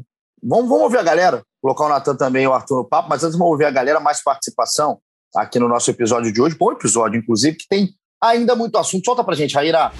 Fala aí, Igor Rodrigues, Maurício de Joinville. Pô, depois de um jogo desse, só muita água tônica, né, cara? Brincadeira esse René, cara. A jogada do lance dos caras deu aflição, velho. O cara vê a bola vindo, se posiciona atrás do cara e acha que vai conseguir cabecear a bola. Não dá mais pra René, né, bicho? Braço aí pra vocês, parabéns pelo trabalho. Valeu, meu garoto, valeu, obrigado pela participação. E assim, é, foram vários os áudios, Natan, Arthur, sobre o René, né, especificamente a atuação do René. Acho que foi muito abaixo tecnicamente. A gente brinca, inclusive, com as atuações aqui né, do site, né? Quem dá as notas depois do jogo, vê que acho que a nota do René foi 4, a nota do René do jogo de ontem. Para mim, até alta, pelo que fez dentro de campo o René. Foram, foram, é, é, foram, foram boas pessoas aí com o, o lateral esquerdo. Mas aí, Natan, é, fica um. um eu, eu, eu entendo quando o Caio fala, né? quase um pedido de socorro do René no primeiro tempo e a insistência no René no segundo e também a falta de proteção do René no segundo. É, eu, eu sinceramente não entendi, cara, porque para mim era roteiro anunciado. Ah, mas tá falando agora, gato Messi, mas era muito anunciado. Estava acontecendo dentro de campo, né? Não esperava-se pelo tempo que foi, pelo menos eu não esperava, e do jeito que foi, com uma quase dupla falha e tudo mais. Só que o René, até pela experiência que tem o René, cara. Eu tava vendo os jogadores que estão no Flamengo hoje. O René tá no top 5 dos caras que estão há mais tempo com a camisa do Flamengo. O René terminou o jogo ontem com a braçadeira de capitão. E pela experiência que o René tem, e, e também ciente das limitações que ele tem, que o René não é o Felipe Luiz de saída, nem perto, obviamente, mas que o René também ele pode simplesmente ali no momento do jogo entender que é para ele dar um chutão, para ele quebrar a bola lá para frente e não ter mais jogo. E não ter mais jogo. Isso ontem me chamou a atenção desde o primeiro tempo, o nível técnico do René dentro do jogo, o, a, também a, a, parte tática do Flamengo, vendo que o René estava desprotegido e mal dentro do jogo, não fazer muita coisa para mudar, e aquela praticamente um, um, roteiro anunciado ali com o gol do Alê no finzinho do jogo, acaba que o René foi o grande protagonista, infelizmente, para o torcedor do Flamengo, Jorge Natan, não para o bem. Pois é, Paulinho. Eu, acho que o Caê, ele deu assim, quando ele falou da posse de bola, ele meio que deu o gabarito do que eu penso também. Assim, a atuação foi ruim, mas o que que dessa atuação com o time reserva, que a gente já tinha visto em outras coisas, em outros jogos, e a gente tem medo de que se repita e assim pode tornar o Flamengo um time mais frágil.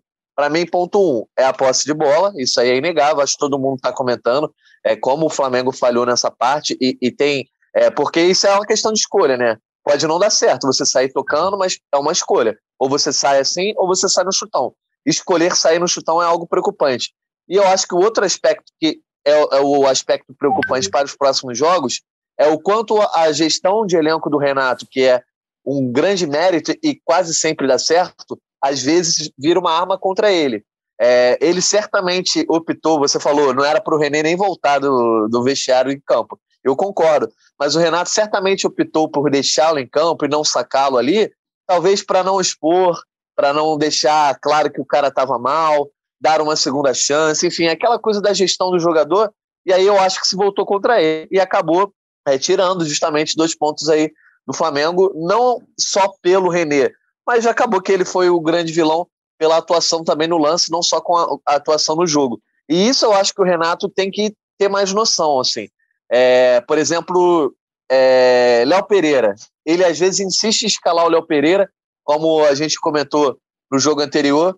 Cara, o Léo Pereira não pode ser a primeira opção de reserva. É, tem o Gustavo Henrique, ele tem que entrar antes. Ah, mas ele Mais um bom moral... jogo do Gustavo ontem. Muito bom jogo do Mais Gustavo. um. Ele está fazendo muitos bons jogos. Então o Renato tem que ter essa noção, porque ele já viveu e ele deveria ter essa noção, essa lição, por exemplo, na final da Copa do Brasil no ano passado, ele insiste em colocar o Paulo Vitor, né? Aquela coisa, vou dar moral para o meu outro goleiro, e ele perde a final também por culpa do Paulo Vitor, né? Então a escolha de jogadores, às vezes, acaba se voltando contra o técnico. Eu acho que ele tem que, sim, tentar recuperar os jogadores, tentar dar moral, não expor. Mas esse caso do René ontem, eu acho que era um caso gritante, assim. Ele, na verdade, estaria poupando o René, né? É, evitando um desgaste maior do René se ele tivesse tirado o René de campo. Porque aí o, Ram, o Ramon mas, poderia mas, estar no mesmo lance ali no cruzamento e o Ramon falhado da mesma, da mesma forma, só que o Ramon não teria esse desgaste em cima dele, entendeu? Mas, Natan, antes da questão individual, que aí é, poderia sim ter trocado pelo Ramon e tal, mas eu acho que tem a questão coletiva, assim, é porque o Ramon ficaria sobrecarregado do mesmo jeito diante da formação, diante de como o América estava atacando, diante de como o América estava atacando o setor e o Flamengo não estava é, cobrindo o setor. Então, assim, eu acho que. É, Só que, Caia, se você assim, tem... tem. A questão também se você de, tem o... de ter ajustado. Se você tem o cara é, que ele tá ali, desguarnecido, né, né do coletivo, eu, eu, eu entendo, e dava claro também para ver isso. Mas tecnicamente ele também tá mal, é, ou você ajeita de um lado ou ajeita do outro. Não ajeitar dos dois, aí complica, né? Porque o René, além de. Eu não acho que o René ele, ele, ele joga mal do jeito que jogou ontem. É, o René não é nem perto, nem, nem sombra do Felipe Luiz, mas o René é, é, um jogador que, em certos momentos, ele já apresentou mais do que apresentou ontem. Só que não pode. O, o Renato, é, eu, eu acho que o Natan foi bem, né? Do ponto que o Renato não quis perder o jogador, dar confiança. Só que o momento que, quando você começa a tentar dar confiança para perder ponto, isso, a sua conta tá errada no final da coisa. Ah, é, outra coisa, simples. galera. Ali, se entrasse o Ramon, ia ser o mesmo perrengue. A pica ia ser para ele.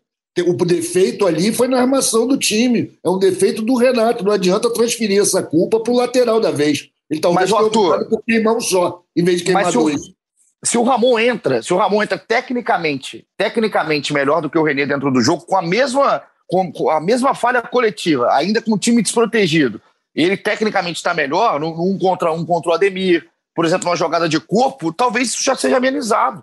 Só que o, o no, no, Flamengo, no Flamengo, o que acontece é, é e, e aqui não é um defensor que acha que o Ramon é o novo Roberto Carlos, não é nada disso. é que o René já deu provas que ele não é um jogador que vai te dar muita coisa. assim. O René ele é um jogador limitado. E eu acho que o René, às vezes que ele foi bem, às vezes que ele entende isso. Quando o René entende isso, ele, ele costuma não, não comprometer. E acho que contra o Barcelona é um exemplo disso. No, no recorte do jogo anterior ao do América. Agora, quando o René está numa jornada nitidamente ruim, isso já nos 45 minutos iniciais, troca. O Flamengo tem que parar de achar que todo jogo tem que parar de achar que todo jogador é recuperável dentro de 90 minutos. Não é o dia do cara. Não é o dia do cara. Então, podia acontecer de entrar o Ramon, o Ramon falhar e tudo mais. Tudo certo. Só que o treinador detectou um erro dentro de campo no primeiro tempo, com 45 minutos, que ele tentou, tentou corrigir no segundo. Aí a discussão nossa aqui é o coletivo. Ah, não, no segundo tempo, beleza, o Ramon estava desprotegido, o América conseguiu o gol no final, é, o, o Renato tentou tecnicamente, mas falhou na parte coletiva. Mas agora não pode falhar na parte coletiva e na parte individual. Porque ontem detectar que o René estava mal em campo e que era por ali, que alguma coisa para o América podia acontecer, isso para mim estava muito claro. Até colocar mais gente aqui no papo agora, nós Até torcedores estão participando aqui. naquele caso ali. Também cara. acho. Você, também acho. Você tinha, que, você tinha que buscar o gol, você mete o Kennedy ali, você acaba forçando o próprio América a ser um pouco mais precavido no setor, enfim. É, ô, tinha, várias, você faz, tinha várias você faz qualquer ali. coisa, cara. Faz qualquer coisa. Só que ontem a, o, o pecado do Renato nesse ponto, para mim, é a inércia. O Renato não é inércia pelo motivo dele, talvez esperar um jogador mais experiente, que é o caso do René dentro de campo, já que tinha tantos jogadores mexidos e o Flamengo não estava rendendo. Enfim, eu não sei qual é o motivo do Renato para ele é, é, não colocar o Ramon, por exemplo, no jogo de ontem. Mas isso, para mim, na gestão de grupo, o Renato é um dos caras que mais sabe fazer isso, é, é uma mensagem muito ruim para o cara que está no banco. Muito ruim para o cara que está no banco. Se ele não entra ontem com o titular da posição, jogando o que jogou, qual que vai ser a chance do Ramon entrar em campo? Então, ontem, é, eu acho que nisso o Renato pecou, assim como o Flamengo pecou em saída de bola, e também de deixar desprotegido aquele lado que o América praticamente atacou só por lá. Só com o Ademir, que é o líder técnico desse time, que é um cara junto com o Zarat, que faz um salseiro ali na frente, o Zarat nos reforços, bom jogador contratado pelo América do Mancini. Então, Ademir é, é nome de dono de boteco, né? Ô, seu Ademir. É, eu já, já, bebi muito, já bebi muito embaixo, seu Ademir. Agora, falando em boteco, colocar mais um aqui, né? não um boteco, mais um torcedor que fala aí da nossa querida água tônica, porque pelo menos, né, um jogador ontem, ele fez alguém sorrir, né? E vamos ao nosso segmento Misha, solta o som, Raíra. Só o pequeno Misha para me fazer acordar nesse domingo de manhã antes do meu churrasco. Eu vou fazer um holograma desse bundudinho para deixar aqui na minha sala. O holograma do Bundudinho, cara, do Bundudinho. Olha só, eu nem reparei aí na, na, nos glúteos do Michael. Ah, mas é, é, o, nosso especialista em glúteo é Fred Uber. Né? Na próxima a gente é, pergunta aí. É, infelizmente o Fred não está aqui para falar do glúteo do Michael, mas foi um golaço, um golaço, né? Assim, é muito claro que foi uma jogada individual com boa participação do Pedro, talvez a melhor, né? A melhor participação do Pedro lá no Independência. E só que tem uma coisa para mim que é, vai além do gol, e aí eu vou jogar para os amigos aqui. É, Arthur, não dá, não dá para a gente discutir Michael e Vitinho, assim, não dá. É, na, na, minha visão, tá? É, não, não, tem, não, não, tem um argumento pró Vitinho que me convença que o Vitinho ele deve ser titular num, num jogo e o Michael não. É, é eu, a gente falou, por exemplo, do jogo até agora, a gente está aqui na nossa resenha do episódio 173, a gente não tocou no nome do Vitinho. É porque não tem que tocar. É, o Vitinho não é. jogou futebol, o Vitinho não estava em campo. Ele se omitiu. Ele ontem não mais, apareceu. Mais uma vez, né? É, assim, eu já tenho uma, uma prevenção danada ao Vitinho entrando no começo. Já falei isso aqui antes, eu acho que ele é um jogador que rende muito no segundo tempo. No primeiro, ele geralmente falha, né, cara? E assim, o que a gente teve ontem? Aquela falta de criatividade que a gente sente quando o Arrasca não está em campo, quando o Ribeiro não está em campo o Vitinho como armador, como ideólogo daquele time ali, não tem muito futuro, né, irmão? Eu já não esperava muita coisa. E realmente, pô, se o Vitinho pode entrar no primeiro tempo, por que, que o, Michel não, o Michel não entra também? Porque a gente tinha o Bruno Henrique, esperando que o Bruno Henrique fizesse grandes coisas que ele ontem não foi capaz. Eu acho o Pedro um jogador fora de série, tanto que no gol do Michael, cara, a, a não, ele não tocar na bola é a, é a mostra da genialidade dele. Ele não estava num grande dia ontem. Acontece mas ele é um jogador muito presente e eu acho que ele traz o time junto com ele. Ele, ele se empolga, ele não desiste. É tipo o Michael nisso daí, tem a mesma pegada. E que golaço, hein, Caê? Que golaço do Michael, né? Que jogada, que, que tranquilidade que ele teve ali para fazer a jogada do jeito dele, mas aproveitou ali a, o grande corta-luz do Pedro para fazer um gol que parecia que seria o gol da vitória, mas acho que é um Michael cada vez mais confiante e ele vai ganhando essa disputa individual de quem é o cara que deve centrar, o décimo segundo jogador. Ah, mas tem jogos que são pro Vitinho. Quais jogos que são pro Vitinho? Quais jogos que são pro Cara, mas aí assim, Assim, é, são, assim, é, não, é... São, são alguns pontos, assim, cara. Eu acho que a gente. É, o primeiro ponto, eu, há uns três episódios atrás aqui, falei até da questão do Palmeiras, mas eu acho que. Acho não. A minha opinião é de que é, o, o, Vitinho teve quatro partidas aí como substituto do Arrascaeta e não mostrou é, praticamente nada. Assim, não, fez, fez quatro jogos é, medianos para baixo, então assim, teve a oportunidade dele, teve a sequência necessária, foram quatro jogos em que ele não apresentou o que, o que se esperava como substituto do Arrascaeta. Esse é um ponto. Ontem ele fez mais um jogo muito apagado, um jogo ali é, na média, ali, a nossa média, né, a nossa nota de corte é nota 6. Não acho que ele fez nada de mais nem nada de menos. Então, isso, é, isso para a posição onde ele, onde ele atuou é ruim, porque acho que ele atuou numa posição onde se espera que ele tome decisões importantes é, para a partida. Agora, a gente dizer que tem que entrar o Vitinho ou o Michael, a gente tem que partir do princípio que são, são jogadores em posições diferentes, assim, cara. É, para você ter o Michael em campo no, no, lugar do Vitinho, você tem que colocar mais uma peça no meio campo, assim.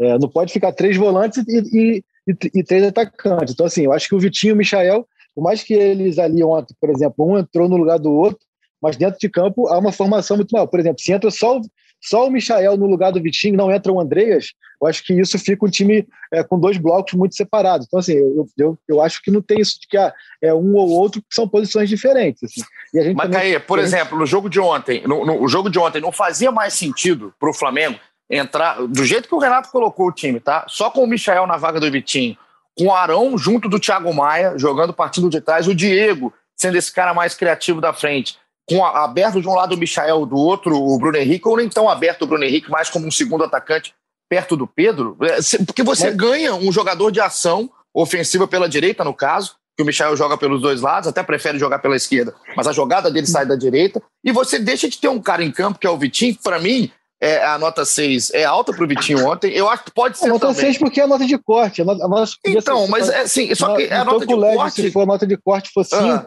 entendeu? Agora eu tô Não, mas, não, mas por exemplo, mas, por exemplo se, se, eu, se, eu, se, a minha nota de corte no colégio ontem é 6 e eu faço o que o Vitinho fez em campo numa prova, eu tiro 3. O Vitinho não fez nada em campo.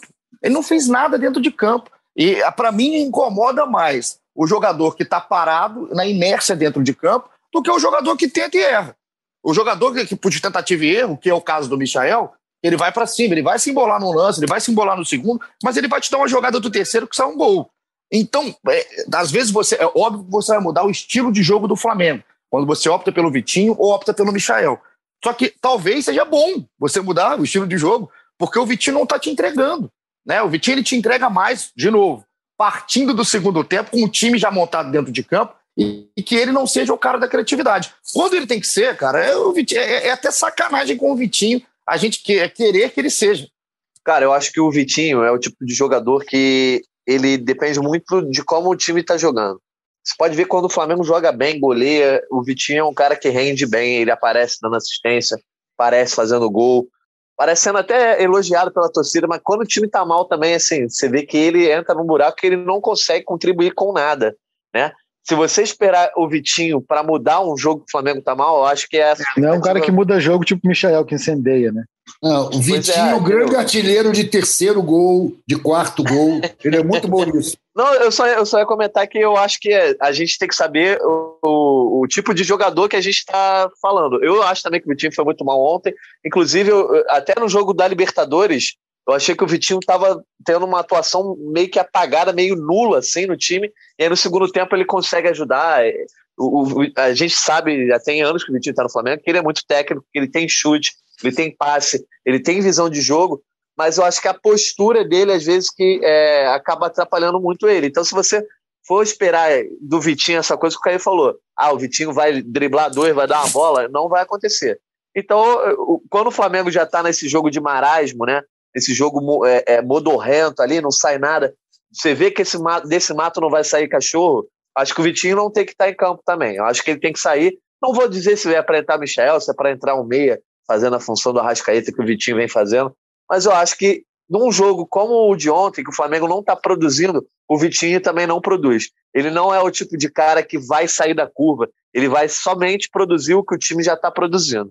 Eu concordo com o Natan, assim, a, a gente há, há pouco falou da questão da, da formação do meio campo, assim, né? Por isso que eu falei assim, não dá para tentar ver se atira Michael, bota, bota Vitinho ou, ou vice-versa, porque assim, quando você tem aquele meio campo, o Losango, que foi o que com o Arão fixo, o Diego e o Thiago Maia, um em cada ponta aqui do Losango, e o Vitinho a ponta mais aguda, a ponta mais em cima assim, e você tem Bruno Henrique e Pedro. Quando você bota o Michael, e você tira o Vitinho, você ficaria com, com ali como se fosse um V, um V embaixo e um V em cima. Você deixa de ser um losango do meio campo para ser um losango da cabeça de área até o centroavante. Então, assim, aí fica muito espaçado. Tem que ter essa mudança e eu acho que esse, esse vértice mais agudo aqui do, do, do meio campo não pode ser o Diego.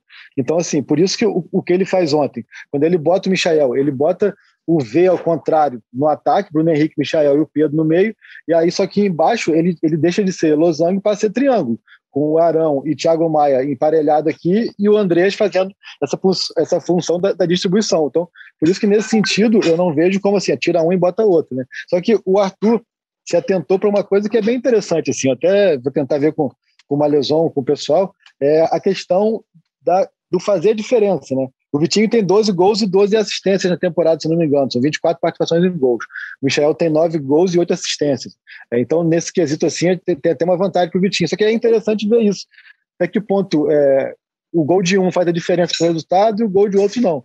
E o Michel, claro que tem muito isso da questão de ser muito mais participativo, incendiar o jogo, muitas vezes até ele peca pelo excesso, mas está sempre participando muito mais, eu concordo. Assim, o Vitinho teve a sequência e participou muito pouco, e não é um cara que vai pegar o time nas costas e falar: não, o time hoje, quem vai armar sou eu, quem vai distribuir sou eu, quem vai fazer o time jogar sou eu. E aí tem questão de característica, questão, enfim, várias, várias ponderações, mas o Vitinho, é, assim como eu vim aqui, elogiei bastante em muitos momentos, até fiz uma, entre aspas, defesa pautada pelo que eu via, via dos jogos. Acho que ele teve essa sequência aí de quatro partidas como titular, na posição onde ele mesmo falou para a gente em entrevista, que era onde ele é, se sentia mais confortável, estava se sentindo rendendo melhor e apresentou muito pouco.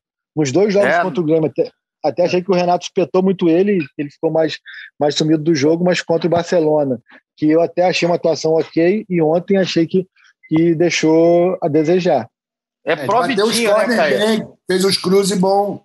Né? É, é o dele, né, Arthur? Assim, ele, quando a bola tá no pé dele parado, ele tem qualidade. O problema é a questão do Vitinho, e que fica claro para mim nessa sequência de tempo de jogos que ele tá tendo, e tempo que ele tá tendo em campo, na posição que ele quer ter em campo, é que fica muito claro que é o jogador que ele, para render, ele tem que entrar num time para não fazer, né? Para não fazer diferença. Foram muito bem aí o Natan e o Caê. E principalmente, gente, é a parte de intensidade. O Vitinho ele entra em outra rotação quando parte o início do jogo. O jogo está acontecendo de um jeito e o Vitinho está acontecendo de outro.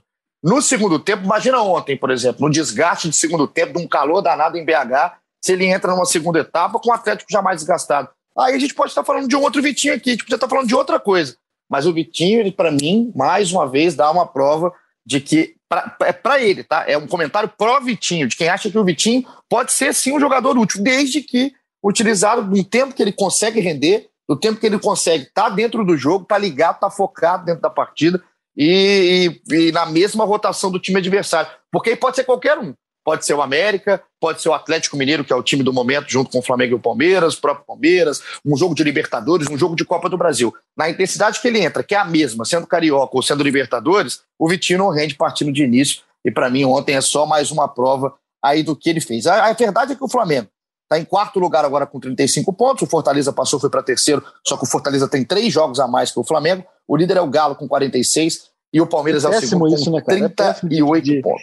É péssimo, péssimo, falar. A gente, a, a, gente fala aqui até da questão de ah, tá difícil, tá, dá para chegar, não dá, já era, deu pro Galo, não deu, sei lá o quê.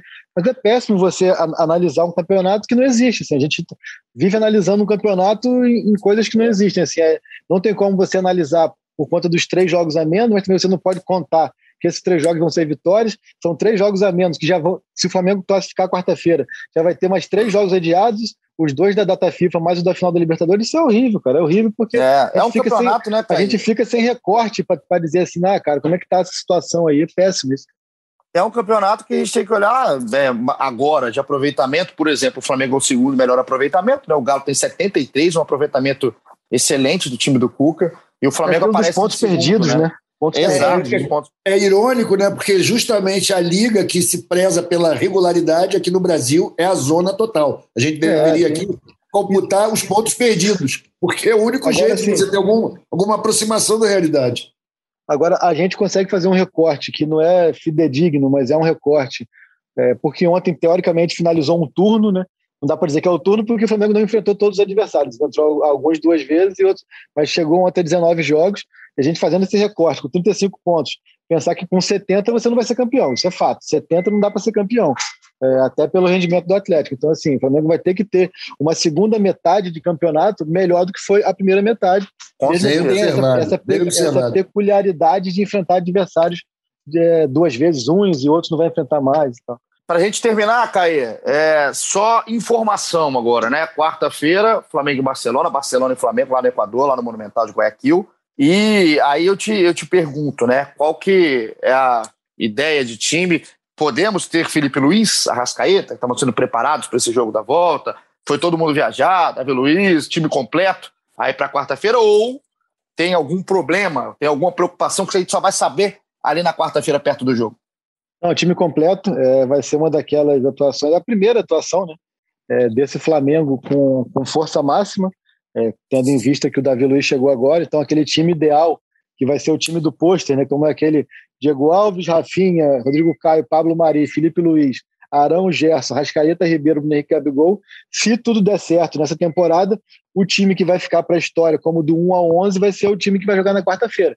Diego Alves, Isla, Rodrigo Caio, Davi Luiz e Felipe Luiz, William Arão, Andreas Pereira, Everton Ribeiro, Rascaeta, Bruno Henrique Gabigol. O único jogador que não viajou, o único jogador que não está à disposição é nosso Léo Pereira, com seu elbow de aço, Iron Elbow, porque depois daquela cotovelada que ele deu ali, até a gente tem, a gente consegue prospectar aí que dificilmente ele vai ficar à disposição até para uma possível final, né? A gente tendo como comparativo aqui o Arão, que tomou dois jogos por uma expulsão de um chute sem querer, no rosto do outro, depois que o nosso John Jones de Curitiba deu aquele, aquele cotovelaço, fica difícil de imaginar que ele vai pegar menos que dois jogos, né? Não, com certeza. Então é um time completo, ô Natan, já no seu comentário final, agradecendo a sua participação, anima, óbvio, o torcedor, né? Essa escalação que o Flamengo, que o Caí trouxe pra gente do Flamengo, é uma escalação de, de melhor time do Brasil, e aí tem que ver desempenho, junto com o Galo, principalmente, que está jogando muita bola. Agora, é um time que não tem terra arrasada, é um time que tem seus méritos no trabalho do Renato até agora. É, a gente não, não é possível que as pessoas não conseguem ver mérito nenhum nesse trabalho do Renato. Pode ter suas questões, né, sobre um jogo, sobre outro, sobre escura, sobre isso, sobre aquilo, mas é um time que tem vindo, né, construindo resultados e é um time que está com a faca com o queijo na mão para ir para mais uma final de Libertadores. É só cumprir um protocolo. Jorge Natan agora em Barcelona com muita seriedade, porque o Barcelona também joga bola. Pois é, cara. Assim, eu entendo críticas ao trabalho, entendo a questão de desperdício de pontos. Tá ficando complicado para o Flamengo ser campeão brasileiro, não só pelo desempenho do próprio Flamengo, mas porque tem um time que a gente sabe que vai ser difícil é, desperdiçar tantos pontos aí pelo caminho, que é o Atlético Mineiro. Agora, pegar essas críticas, pegar os problemas pontuais que o time vem mostrando, como as falhas na saída de bola, para transformar e criar um medo de ser eliminado para o Barcelona de Guayaquil com esse time que o Caio falou, tendo uma vantagem de dois gols construídos, para mim é, é, é assim. É, é, viver, é um anacronismo, é um medo de que não existe. Parece que é o Flamengo de 2010. Ah, é, essa, essa palavra não tinha lá nas, nas aulas de português lá em Campos, não ensinaram isso, não. é, anacronismo é assim, estão usando a cabeça antiga para analisar uma, uma situação de hoje. Assim, uma cabeça de outro tempo. O, o torcedor do Flamengo está achando ainda que o time é o de 2010, é o time de 2012, e que vai chegar lá e vai, ah, vai dar flamengada, ah, vai ter tragédia. Cara, assim, não tem o menor sinal de tragédia, não tem o menor sinal desse time ser eliminado na quarta-feira, assim. Pode não jogar bem, mas mesmo assim, mesmo que seja derrotado por 1 a 0, o Flamengo tem uma vantagem. O Flamengo tem um time muito melhor do que o Barcelona. Olha essa escalação que o Caí comentou, gente. Assim, não se esqueçam que esse time tem essa qualidade toda. E além disso, tem a vantagem. Então, acho que não tem por que ter esse medo, não tem por que ter esse temor, chegar na quarta-feira tenso. É óbvio, uma semifinal tem que jogar para ganhar, tem que jogar para ir à final, mas não tem por que, ah, não, tá dando toda a pinta que vai ser eliminado. Não contem comigo para endossar esse discurso e acho que tem que dar esse voto de confiança para o Renato Gaúcho, até porque a gente tem que lembrar, o Renato Gaúcho foi contratado até o final do ano, justamente para quê? Tentar ganhar os títulos que estavam em andamento, que o Flamengo estava com, com as, competições em andamento. Se ele for campeão, mesmo não fazendo o Flamengo jogar uma bola absurda, ser o novo mister, o novo Jorge Jesus, eu acho que ele cumpriu a meta dele. E aí o Flamengo pega em janeiro, analisa, vai ter eleição, etc. Analisa, ah, a gente quer que o time volte a jogar muito bem, porque a torcida não basta mais ser só campeão, a torcida quer mais. Aí você contrata um técnico português, um técnico é, espanhol, técnico de, de, onde for, tira o Renato Gaúcho. Agora, nesse momento, eu acho que a torcida tem que pontuar o que está errado, mas apoiar. O cara está avançando, o cara está disputando os títulos. E aí é ver. Nada de medo. Quarta-feira, não veja um jogo com medo. O Flamengo tem tudo para estar tá na final da Libertadores. Arthur um, Mullenberg. Um, um pitaco rapidinho aqui. Desculpa, Arthur, só aproveitando aqui, até para você falar também sobre isso. Perdão, Igor. Assim, cara, é, o Flamengo foi, é, é um clube que viveu décadas, mais de três décadas, para ser preciso, é, vivendo, falando muito do time de 81, da geração Zico, comparando tudo à geração Zico. E isso é, gerou muito problema para o Flamengo ao longo dos anos, assim, é, não por conta da geração, foi a geração que fez o Flamengo maior do que foi ao longo de tantos anos para trás. É a geração da história do clube. Só que é, acabou se tornando um problema essa, essa quase que fixação da torcida é, em geração Zico, em novo Zico, em novo isso, em 81, tem que ser e tal a torcida do Flamengo tem esse case na cabeça, assim. Eu, eu nasci em 83 e eu peguei muito tudo isso, assim, tudo muito comparado, tudo, tudo tendo como referência. E isso não foi bom para o Flamengo ao longo dos anos.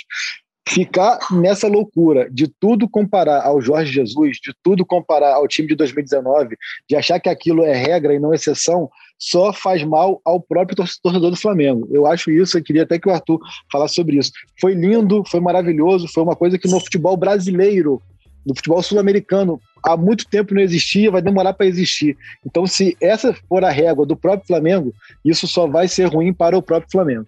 É, é isso mesmo, cara. Eu já até escrevi sobre isso uma vez, cara. O que eu, o que eu penso sobre 81 e 19 está seguindo o mesmo caminho é que esses, esses times eles alcançaram o Olimpo.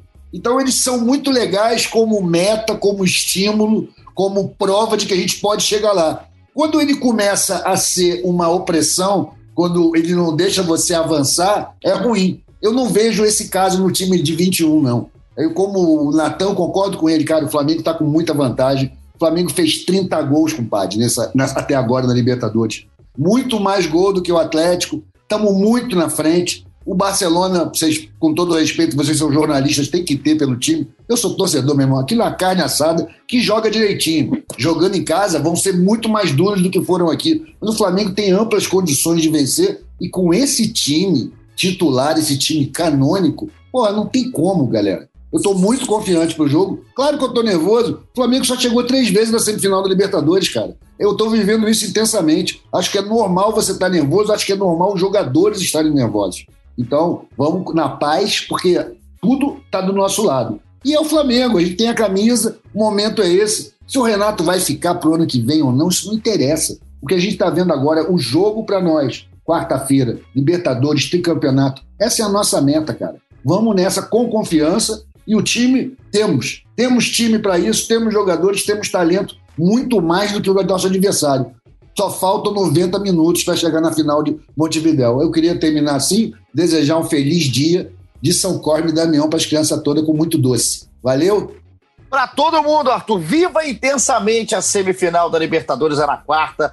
Eu já dou um abraço para todo mundo que participou aqui com a gente. É muito áudio, mas muito áudio. O pessoal estava revoltado no, domingão. Só Água Tônica e o Misha salvaram. E agora a gente já coloca o olhar para Libertadores de quarta e estamos de volta aqui na quinta-feira. Raíra Rondon, muito obrigado, nossa coordenadora, editora, Palpite produtora. final, urgente. Valeu, Vai. Palmeiras e Flamengo. Palmeiras e Flamengo, vocês. Natan. Cara, depois do primeiro jogo eu tô começando a achar que vai dar Palmeiras também. Acho que vou de Palmeiras e Flamengo também. Arthur? Vou apostar nessa, nesse palpite aí também. Vamos de Palmeiras e Flamengo, que tá uma boa final. Eu vou de Palmeiras e Galo, né? Já que tá 3x1 tudo, vocês estão tudo culhado. Ih, rapaz, que. Palmeiras e Galo, mas rapaz. como é que Ó, não, pode ser? Flamengo, perdão, perdão, perdão. Flamengo e Galo, perdão, sem, sem me assassinar no final do, do episódio. Flamengo e Galo.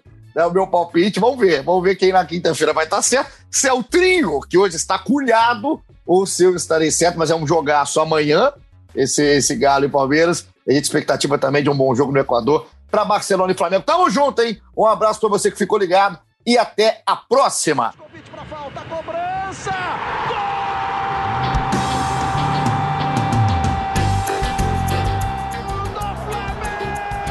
Do rubro-negro, da nação, é o GE Flamengo.